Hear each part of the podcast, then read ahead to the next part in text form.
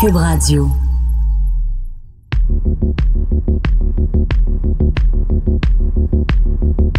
Bonjour à tous, ici Gabriel Gélina du Guide de l'Auto. Bienvenue à ce podcast.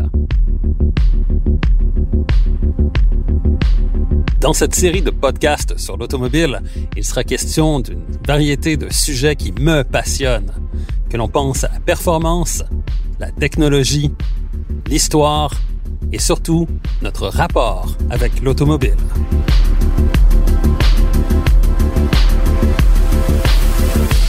Au voilà avec Gabriel Gélina.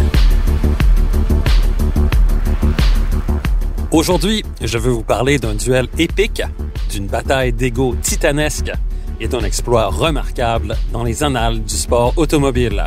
Cette histoire, c'est celle de Ford versus Ferrari aux 24 heures du Mans.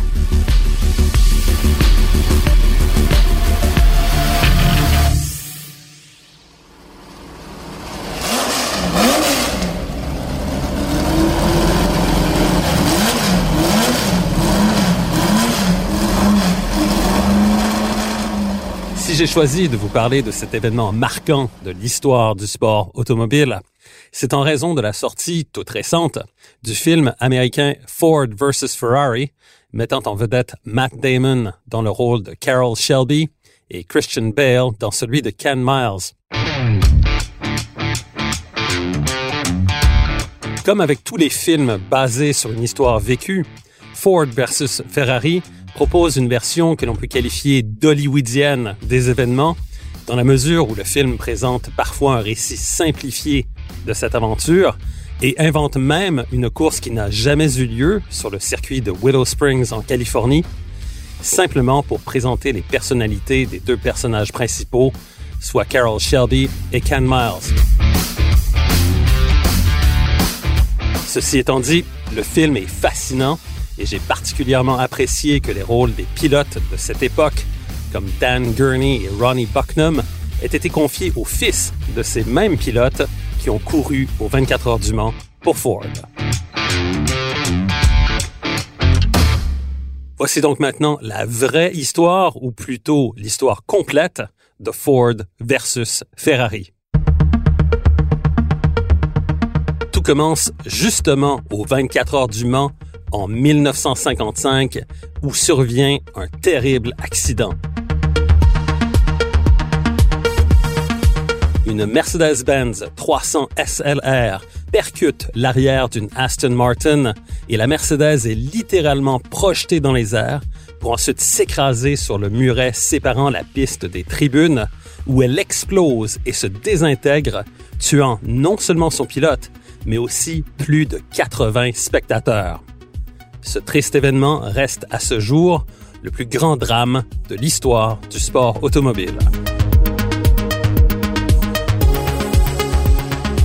Ébranlés par cet accident aux conséquences funestes, plusieurs constructeurs décident de se retirer du sport automobile. Aux États-Unis, l'association AMA pour Automobile Manufacturing Association, regroupant les grands constructeurs américains et dirigée par Henry Ford II, convient d'un Gentleman's Agreement en 1957, soit une entente informelle selon laquelle aucune marque ne serait impliquée directement en course automobile. Quelque temps plus tard, convaincu que cette règle serait rapidement oubliée, Chevrolet décide de développer une voiture de course qui deviendra la Corvette. Henry Ford II est furieux et il décide de se rendre aux 12 heures de Sebring, une course d'endurance disputée sur un ancien aéroport militaire en Floride, pour en apprendre un peu plus sur le sport automobile. C'est là qu'il assiste à une victoire éclatante de la marque Ferrari et que l'idée lui vient d'acquérir la marque italienne et de mettre la main sur ses voitures de course pour contrer Chevrolet. Après des mois de négociations, Ford était prêt à conclure une entente avec Enzo Ferrari pour l'achat de sa marque. De son côté, Enzo Ferrari avait besoin de capital et de l'autre, Ford voulait gagner en course automobile. En mai 1963, une entente de 10 millions de dollars est sur la table Mais Enzo Ferrari, qui ne veut pas perdre son indépendance et qui veut surtout continuer de contrôler le département de compétition, revient sur sa décision et signifie aux représentants de Ford qu'il ne signera pas cette entente.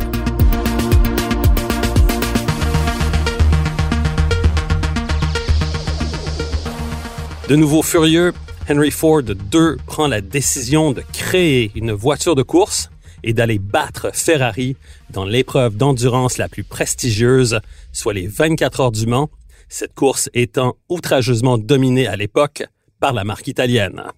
C'est une bataille de titans qui s'amorce alors entre Henry Ford II, président et chef de la direction d'une des plus grandes compagnies américaines, et Enzo Ferrari, véritable génie du sport automobile.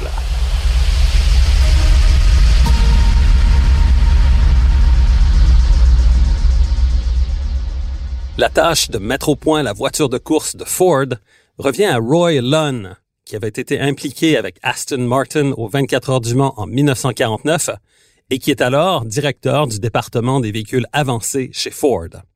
Lunn propose de développer une voiture de course à moteur central appelée GT40, les lettres GT faisant référence à la catégorie Grand Tourisme et le chiffre 40 à la hauteur de cette voiture exprimée en pouces. Cette voiture de course serait aussi doublée d'une voiture sport répondant à l'appellation GT46, laquelle serait commercialisée comme une rivale directe de la Corvette. Son projet est approuvé sur le champ et Lon se rend en Angleterre, berceau de la course automobile. Il se pointe chez le constructeur de voitures de course Lola qui avait mis au point une voiture avec carrosserie en aluminium animée par un moteur V8 Ford. Lon achète deux de ces voitures et s'installe dans les ateliers de Ford à Slough, en banlieue de Londres. Il engage John Wire, qui a dirigé l'écurie Aston Martin, pour mettre au point les voitures. Dès le mois d'août 1963, le pilote d'origine néo-zélandaise Bruce McLaren est engagé pour évaluer un prototype de la GT40 animé par un moteur Ford V8 de 4,2 litres, dérivé de celui de la Ford Fairlane.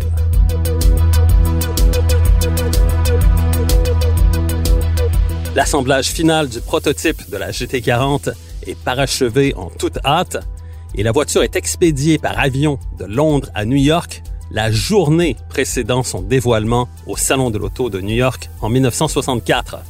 À cette occasion, Lee Iacocca de Ford déclare à la presse que l'intention de la marque est de s'imposer en course d'endurance.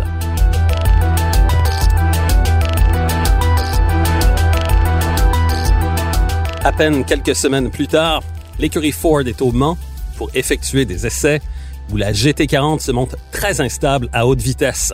En fait, dès qu'elle atteint 170 000 à l'heure, la voiture a tendance à décoller littéralement du sol.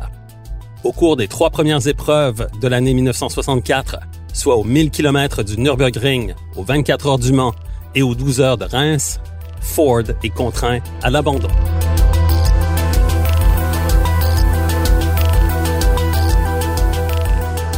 C'est alors que Carroll Shelby entre en scène et qu'il prend la direction de l'équipe en main. Shelby décide de remplacer le moteur de 4,2 litres par un autre V8 de 7 litres celui-là même qui anime la Shelby Cobra. Il engage le pilote Ken Miles pour mettre au point la nouvelle GT40 Mark II, qui se montre très rapide sur le circuit de Daytona, où elle remporte sa première victoire en 1965 avec Ken Miles et Lloyd Ruby au volant. Mais l'épreuve du Mans est plus cruelle, alors que les cinq GT40 inscrites en course sont toutes contraintes à l'abandon la course étant remportée, une fois de plus, par Ferrari. «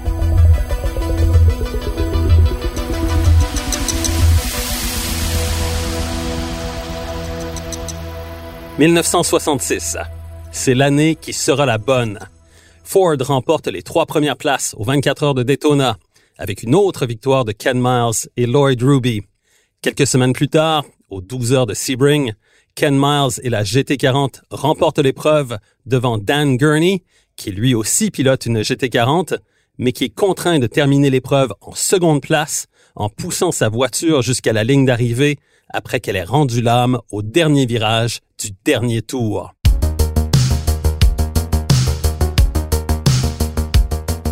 Pourtant, le test ultime reste à venir, les 24 heures du Mans, au mois de juin.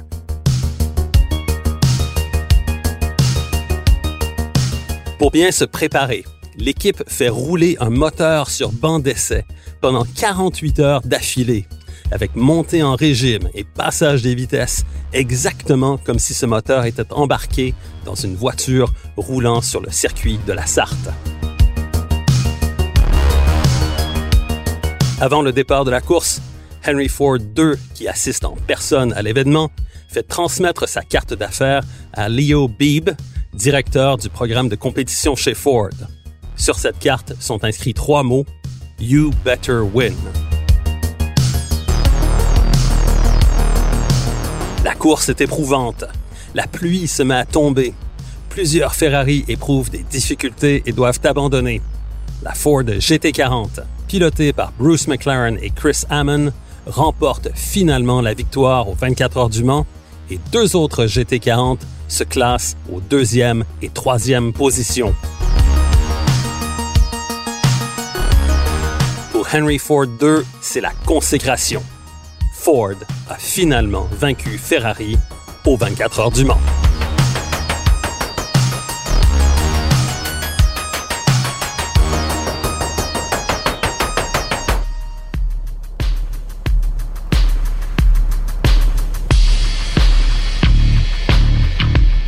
Recherche et animation, Gabriel Gélina. Montage, Philippe Séguin. Une production, Cube Radio.